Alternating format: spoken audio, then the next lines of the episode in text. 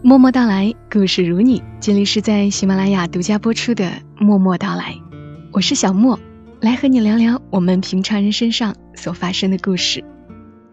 今晚的故事有关于初恋，但并不是一个悲伤的故事。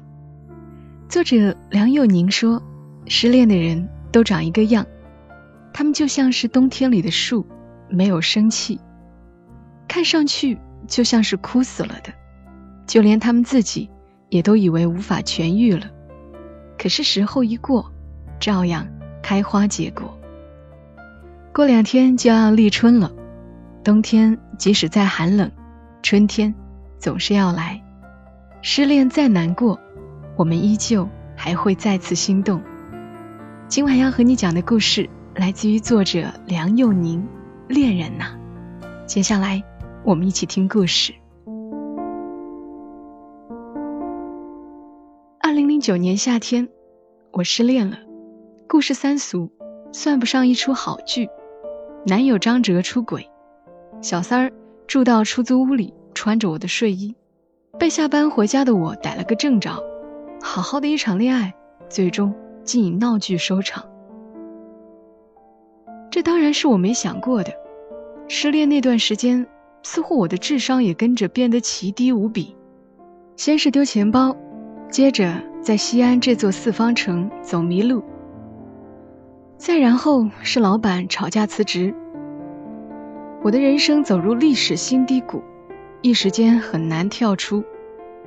闺蜜乔琪约我去酒吧，离得老远，看见我便拿出手机给我拍了一张照片，走到身旁时，才将手机递给我，没好气地说：“瞧你那德行，不就是失恋了吗？”打扮的我还以为自己开天眼了。我接过手机看，可不嘛，将近一周没睡好，气色看上去奇差无比。一头漆黑长发披散着，再加上一条黑色长裙，在昏暗灯光下看上去，真像是一个哀怨的女鬼。酒吧里，我生平第一次放下矜持，喝得烂醉。据乔琪所说。我差点就要冲上去跳钢管舞了，是他拦住了我。这些都是第二天醒来后乔琪告诉我的。听到这些后，我十分懊恼，内心只有一个想法：果然，尚且年轻，火候不够，竟会因为一个劈腿男而失态。但我无法责怪任何人，谁让自己当初喜欢呢？正剧播完，彩蛋部分也相当热闹。从乔琪家出去后，我拖着疲惫的身体，站了十二站公交车，回到出租屋里。刚打开淋浴准备洗澡，喷头炸开了，一时间水管的水全喷了出来。还没脱完衣服的我被淋了全身，好不狼狈。我关掉阀门，搬着凳子。拿出备用水管和螺丝刀，修了半天，好半天，总算洗完了一个热水澡。吹头发时，电话响了起来，是房东。周梦，跟你说件事儿，你得搬走，上边传文件了，下个月就拆迁呢，真是不好意思啊，赶快收拾收拾吧，剩余的房租我退你。一时之间。我竟然不知道该跟房东说些什么，扔在床上开着的吹风机吹得我心烦意乱。我胡乱应了一声，挂了电话。电饭煲里的方便面早已煮泡的老大，荷包蛋没有包好，黄碎了一锅。窗外起风了，养了半年的铜钱草掉在地上，花盆烂得稀碎。下午三点。我坐在房间里失声痛哭。在这个城市当中，我没什么朋友，除了前男友，也只剩下乔琪。真要我突然搬走，我竟不知道该去哪里。我妈的电话就是这个时候打来的。事实上，状态不佳，间接导致了我们对话不畅。也许妈妈听出了我情绪不对。没聊几句，便挂掉电话。临挂电话时，我说：“妈妈，我想见你。”我走得仓促，衣服都没带几件，许多东西都选择丢弃。只有如此，我才能轻装上阵，奔赴前方。我才能轻装上阵，奔赴前方，不被外力所拉拽而贪恋原来。对旧恋人不舍，那是弱者所为，而我从来不懂如何示弱。若是我懂，想必也不会失去。西安通往新疆的火车时长三十八个小时，全程两千五百六十八公里。将旧恋人丢在千里之外，我有足够的时间忘记他。然而那一路，我睡得不踏实，好几次半夜醒来，坐在卧铺过道的座位上，都会愣神。恍惚间，我仿佛看到了张哲，就坐在我对面。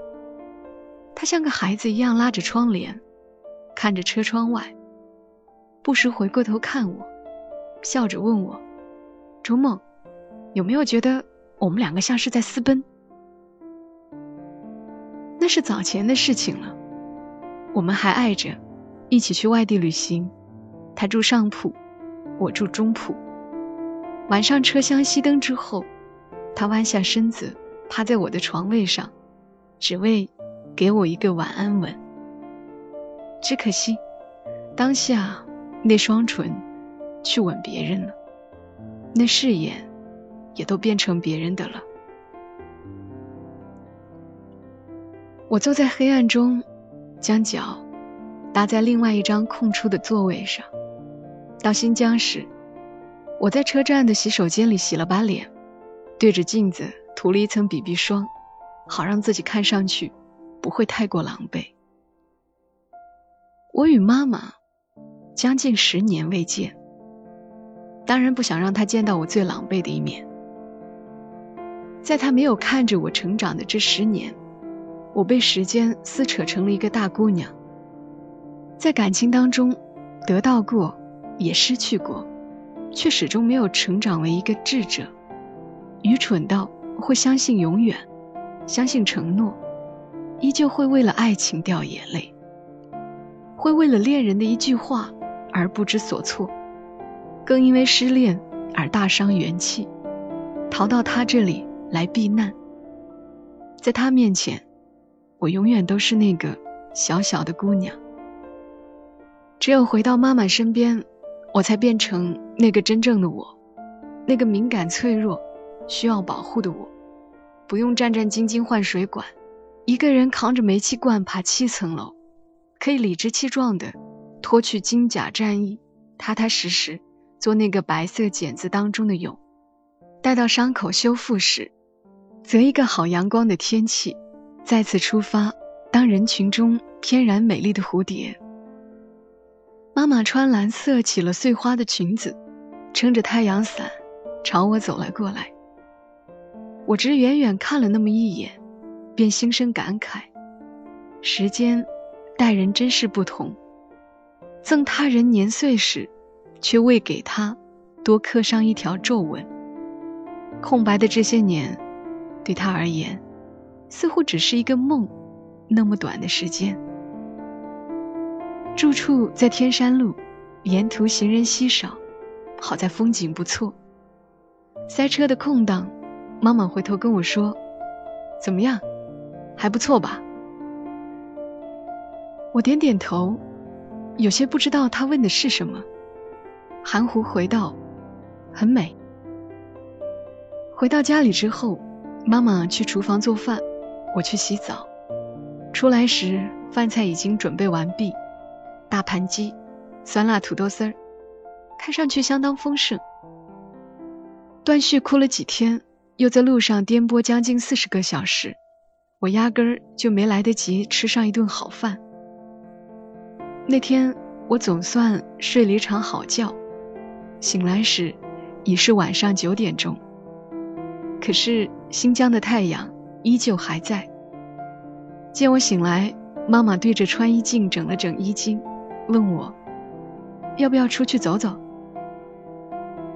那是我与张哲分手之后第二次产生错觉。毕业之后，我和张哲决定留在西安。我们在西门租了一套小房子，是城中村的自建房，环境尚可，走路去环城公园只需要十分钟。那间房子又小又窄，却被张哲收拾得分外漂亮。我们跟在陌生城市生存的所有恋人一般，对于未来充满期待。晚上下班，两人一起吃一份砂锅麻食，最爱吃港巷的冒菜，幻想屏障自己买房买车，在适当的年纪结婚生子。那会儿，经常在我醒来的时候，他都坐在桌子前，对着笔记本处理工作。见我醒来时，便会起身给我端来良好的白开水。他从来都不知道，每一次我都会盯着穿衣镜里的他看很久。我掀开被子，从床上跳下来，一手拿着皮筋绑好头发，挽上妈妈的胳膊，说：“走。”你爸怎么样？走在路上时，我妈突然问我。我妈与我爸离婚时。闹得很难堪，为此，我妈十年没回过老家，连电话都少得可怜。那时，我只觉得委屈，自认为她十分自私，因为自己的感情而放弃整个家庭。殊不知，他和我爸的感情犹如一袭华美的袍子，里子早已满是破洞，那恩爱是给旁人看的。他再婚了，我怕他难过，我将声音放得很低。挺好的，过得不错吧？我没想到他竟然会这样问。我抬眼偷偷观察他，他在说这些的时候，脸上是带着笑的，无窥探的意思，想来真心不假。还这样吧。两人经常打架，你也不是不知道我爸那臭脾气。我说，总得改，这样哪儿能好好过日子？我妈淡淡说道。我原以为他会对我爸恨之入骨，可是似乎并没有。是，我心不在焉的回答着，心里却在想着和张哲在一起的种种。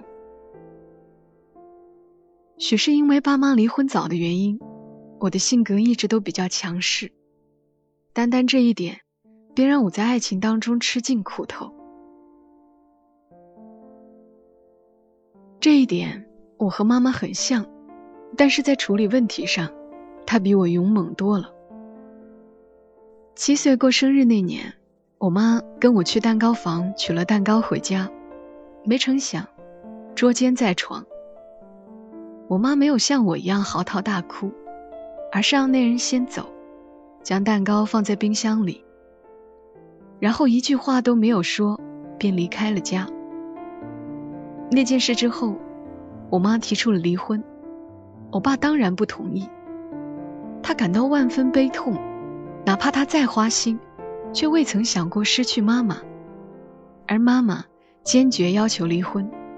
他说：“周小军。”这么多年，我累了，咱俩散了吧。至此，他们长达七年的婚姻宣告结束。我这才知道，原来他们失败的婚姻背后有这么一段故事。他们离婚后的第四年，我妈离开了郑州，再也没有回去过。这中间，我爸嗜酒如命，喝多了便给他打电话。再后来，他连电话号码也换了。自此，我们音讯全无。对于彼此遭遇的生活，我们都一概不知。你是失恋了吧？我妈问。你怎么知道？我有些结巴，连话都说不大清楚。我妈点了一根烟，笑了笑，说：“失恋的人都长一个样。”他们就像是冬天里的树，没有生气，看上去就像是枯死了的，就连他们自己也都以为无法痊愈了。可是时候一过，照样开花结果。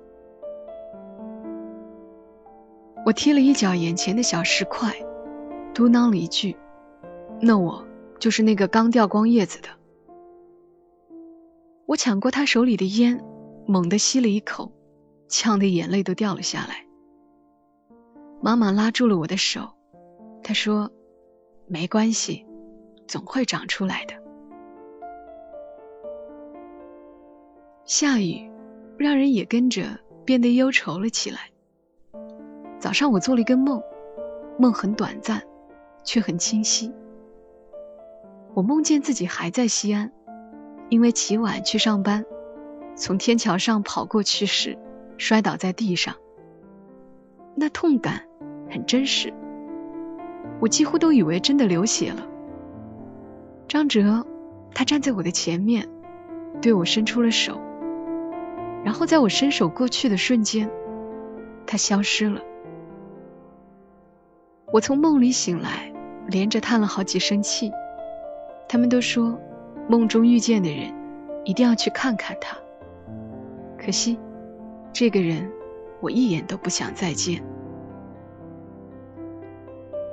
从分手的那天起，他就是别人的了。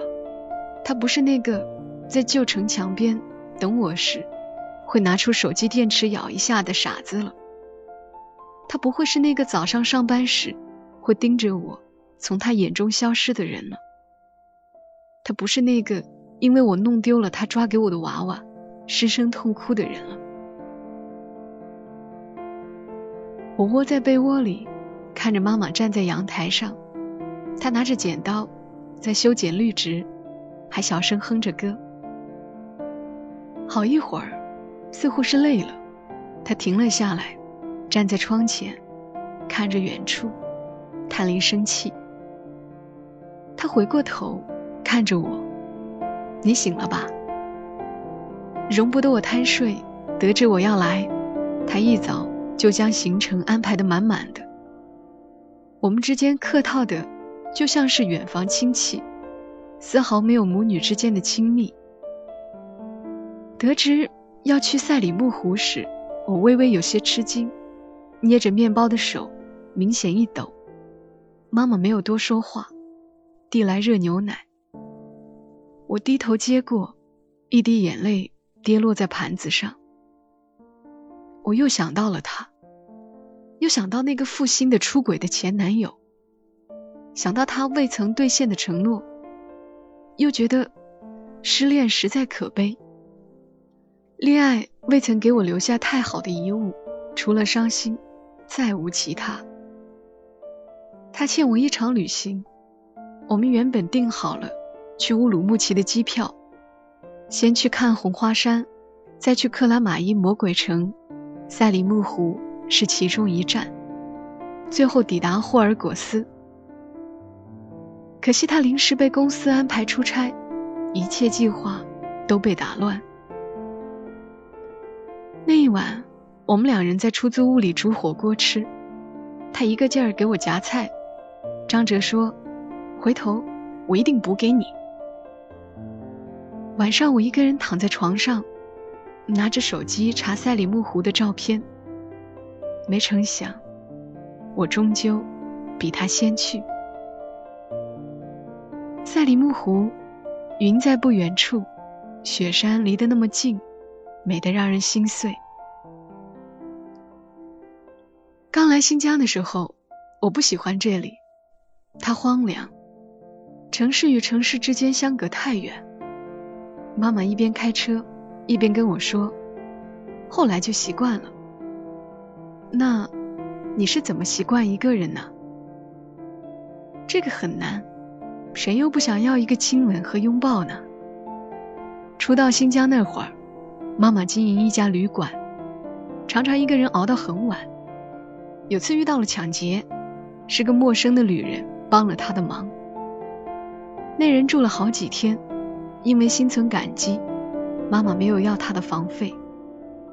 他走时留了一把瑞士军刀给他，这么些年，他一直将那把瑞士军刀放在包里。听他说起这些时，我忽然想起，有天晚上，他拿着那把刀给我削水果，想必就是那把了。你知道吗？跟你爸离婚之后，有很长一段时间，我都对感情不抱希望。遇见那个人时，我才发现我会心动，但是这个心动是建立在他保护我的基础上。也许在不被我得知的生活当中，他是酒鬼，是赌徒。过日子总归跟心动是有区别的。我是在那个时候发现，能心动已经很好。而对于在一起生活，我不再抱有幻想。毕竟该有的过程，我都经历了。我们抵达了赛里木湖，坐在车上，妈妈突然跟我说起这些往事来。车窗半开，不时扬起妈妈的头发。有时候我挺讨厌听这些伤心事，一来撕他人伤疤，二来觉得心里堵得慌，更加会联想到自己。有一天，我自己一个人开车跑到了这里，觉得很美。人们说赛里木湖是一对殉情的人的眼泪汇集而成。我想，如果真的是眼泪，那里面应该也有我的一部分。那时候，我就一个人坐在岸边，哭从前，哭一个人在新疆没有人说说话。每一次家里人打电话，都说我铁石心肠。从来没有人觉得我一个人不容易。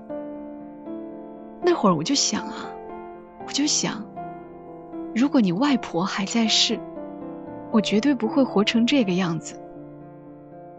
所以你说要来的时候，我隐约猜到了，你那个状态是我跟你爸离婚那会儿就有的。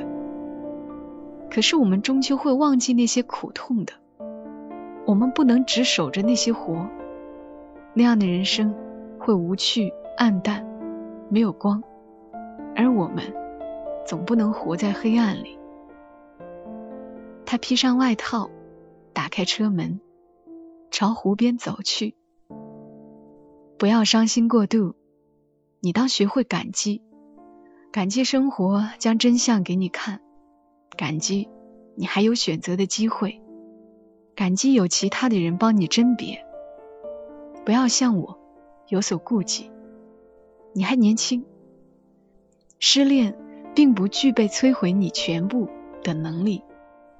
春天一到，你依旧会发芽，依旧会为了一个人心动，依旧会尝到爱情的甜蜜，而我却好像不能够了。那话似是从风里来。又回到风里去了。